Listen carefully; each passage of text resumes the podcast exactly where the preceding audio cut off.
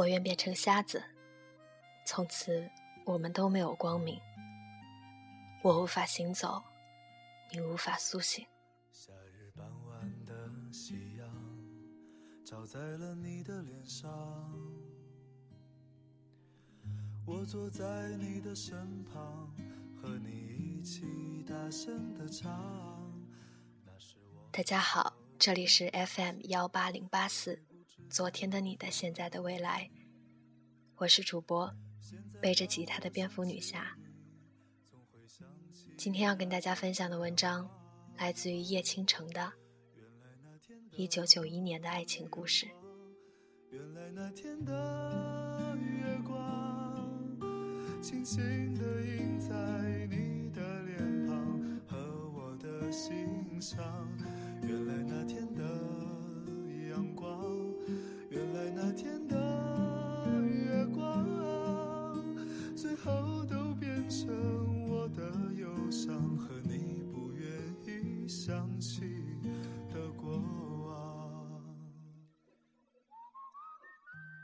那个夏天，简简单单的阳光，简简单单的情，就像我和他平平淡淡的相处，平平淡淡的相知，在同一所农行的办事处共事快一年，什么话都说尽了。他好。我知道，他对我好，我也知道。感觉里有温暖，也有牵挂，却都是自家人般的云淡风轻。其他的呢，他没说过，我没问过。他要去黄州学习的消息是突然知道的。上午开会宣布，我中午吃完饭回来。他和其他的学员都已经整装待发，所有的同事都站在站口，轮流的握手、拥抱，语重心长的嘱咐，正式告别的如火如荼。只有他一直在东张西望，看见我眼睛一亮，仿佛示意我过去。但是，太热闹的场面让我尴尬，我头一低。也没跟他打招呼就进去了。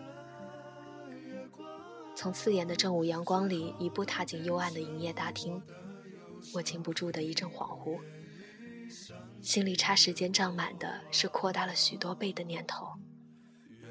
他要走了，我怔怔的站在门口，听见背后急切的脚步声，果然是他，一时理不清头绪。许久，我们都没有说话。外面人声鼎沸，屋里却静寂的可以听见彼此的心跳和呼吸。晚上，他说：“我去一个星期。”我说：“嗯。”又无话。良久，听见汽车直按喇叭，他向门口跑了两步，又一停。我给你打电话。我用力的点头。我一直记着他的话，每次电话一响，我的心就一阵狂跳。是别人的或者公事，心才暗暗的落回原处。短短的一个上午，我的心大起大落，像大户操纵下的股市。但是他的声音，始终没有在那一段响起。后来我才知道，其实他没有食言，只是因为学校远在郊区，打长途不方便，每次都只能赶在上课前、放学后。第一天打来，快下班了，我在后面洗手，他们喊几声不见我应，就告诉他我走了。第二天打来是刚上班，我还没到，别人又忘了告诉我他来过电话。但是当时的我自然不会知道。中午同事们去吃饭，我却不死心的守着电话。电话彻底的安静着，我渐渐焦虑起来，许多不祥的念头一掠而过，却又不敢想深，害怕一念成谶。渐渐有些睡意朦胧，忽然铃声大作，我一跃而起，在桌角撞痛了腿，也在所不惜。但是，那段满口粤语，竟是打错了。我慢慢放下话筒，听到雷声隐隐传来，抬头看去，天色正迅速的变暗，乌云奔腾而来，一场暴雨正蓄势待发。我突然想到了他，他走的那么急，记得带伞了吗？还是一贯的不在乎？那样粗心的男孩呀！我忽地站起身，拿了雨衣，跟主任说：“我请半天假。”没告诉他我是要去黄州，当然也没问到底是在黄州什么地方。雨来的比我想象中还要急，雨点大颗大颗的灌进雨衣里去，我的全身很快就湿透了。一辆又一辆车从我身边疾驰而过，泥浆溅满了我的裙摆，而我坚持地站在路边，对每一辆经过的车招手。我从来没出过武汉，不认识东南西北，更不知道黄州到底在武汉的哪个方位。反正只要是长途车，无论是南来还是北往，我一律奔过去，充满希望地问：“到黄州吗？”一辆开往蕲春的车被我拦住了。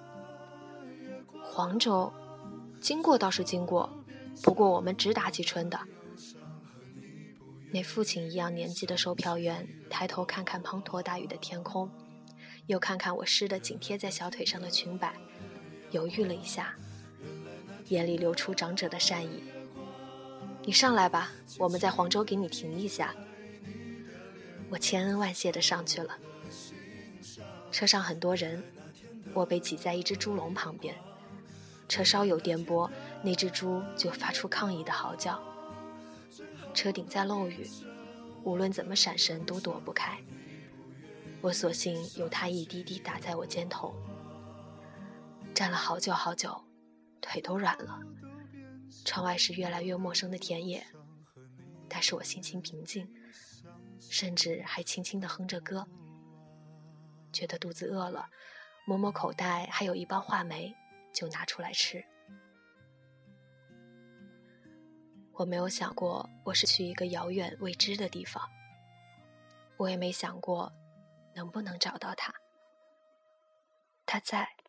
所以我去，就这么简单。简单的，就像每天早晨搭车上班，知道一下车就会看到他，那样的自信和安心。雨停了，阳光渐渐来敲我们的窗。售票员招呼我：“黄州到了，你到哪儿？我们在附近把你放下来。”我说。我不知道，他说：“你说门牌号码或者单位名称就行了。黄州我们很熟。”我老老实实的回答他：“这些我都不知道。”连司机都回头奇怪的看了我一眼。我在刚进市区的地方下了车，立刻有一个三轮司机过来拉生意。想想是农行办的培训班，显然跟经济有关。我便问：“你知道哪儿有财贸一类的学校吗？”他说：“十块钱，我搭你去。”我数数钱，出门时根本没想到会到这儿来，身上就带了平常的零用钱。我摇摇头，太贵了。他缠着我不放。八块，六块，好了好了，五块，不能再低了。我干脆把钱包翻给他看，他不可思议的摇头，一边自言自语：“武汉大地方来的，连这点钱都没有。”一边还是告诉了我怎么走。暴雨过后的天空更是蓝得咄咄逼人，阳光金箭一般直射下来，只一会儿。我就挥汗如雨，在路边买一杯三毛钱的冰豆浆喝。我很乐观地安慰自己，到了就好了。我实在是太乐观了，在黄州市财贸学校连问三个人都不知道。最后人家显然是被我问烦了，砰的关上门。站在陌生的街道上，周围没有一张熟悉的脸。就在我急得眼泪快掉下来的时候，我一眼看见中国农业银行的金字招牌，瞬间觉得见到亲人般的绝处逢生。亮了自己的工作证，储蓄小姐热情地指点我：“你说的培训班在农行职工学校，我帮你叫三轮，省得他载人。”我小声地说：“您告诉我路线，我走着去就行了。”走去，小姐惊呼，又好心的提醒我：“那要穿过整个黄州市呀，起码要一个小时。”我只好苦兮兮的笑。明明是牢记着他的指引，可是才出两个街口，我就彻底的糊涂了，只好走投无路的问人：“最近的储蓄所在什么地方？”幸好黄州只有那么两三条街道。也幸好，农行在那儿的网点星罗棋布，每遇到一个信用社或者储蓄所，我都进去问路，别人指引我一段路，在我快要迷路的时候，下一个储蓄所又该出现了。就这样，在六月的烈日下，一小段一小段艰难地走着，汗水划过皱裂的嘴角，是撕裂的痛楚，我舔舔嘴唇。却连一小杯豆浆都不敢去喝。谁知道还要走多久呢？而在这样的艰苦里，我一次也没有觉得自己是不该来的，因为我知道，他一定会在我的目的地等我。终于有人抬手一指对面，就在那儿。刹那间，漫天的晚霞同时打开在我面前。在即将走进宿舍楼的瞬间，我站住了。我第一次想到，见到他我要说什么？问他为什么不给我打电话？但是如果他根本只是随口说说呢？我们之间其实不过是同事，而一个办事处有上百人，只是一个星期的分别，只是两天不知消息，而我。居然就这样巴巴的跑来，他会怎么笑我的自作多情？我想要马上回去，可是那么大的雨，那么毒的太阳，那么远的长路，我为他而来，就这样徒劳而返，我不甘心，真的不甘心。最后，我终于决定了，悄悄问一问别人，武汉来的几个学生怎么样？如果没事，那就表示他也平安着，然后就可以走了，他的面也不必见。在心里想了几十遍该如何若无其事的询问。走进楼道，有人看我一眼，只是一眼，我好不容易建立的全部勇气立刻土崩瓦解。我惊慌地逃上楼去，在二楼，我连停都不敢停。三楼，最后是四楼，顶层了，已经没有退路了。我终于敲开了走廊尽头的门。武汉来的学生，我不知道，你问对面吧。我走到对面，手刚刚抬起，门开了。忽然，好像整个夏天的热浪一起翻卷而来。我仿佛身处云端般的恍惚，我看到的真的是他吗？那一瞬间，我清清楚楚的看见惊喜闪电一般照亮他的脸。是你，真的是你！我听到你声音，我想不可能。你这两天在哪儿？为什么我打电话你总不在？我都快急死了，车票都买了，马上就准备回去。你怎么会来？你怎么来的？你怎么找到我的？他一叠声的追问着，而我只是深深的看着他，轻轻的微笑，笑着笑着，我就突然哭了。原来喜欢就是这样的。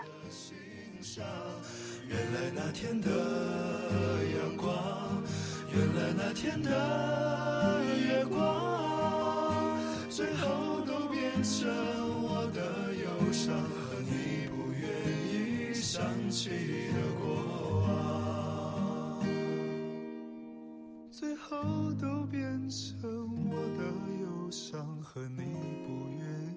伤和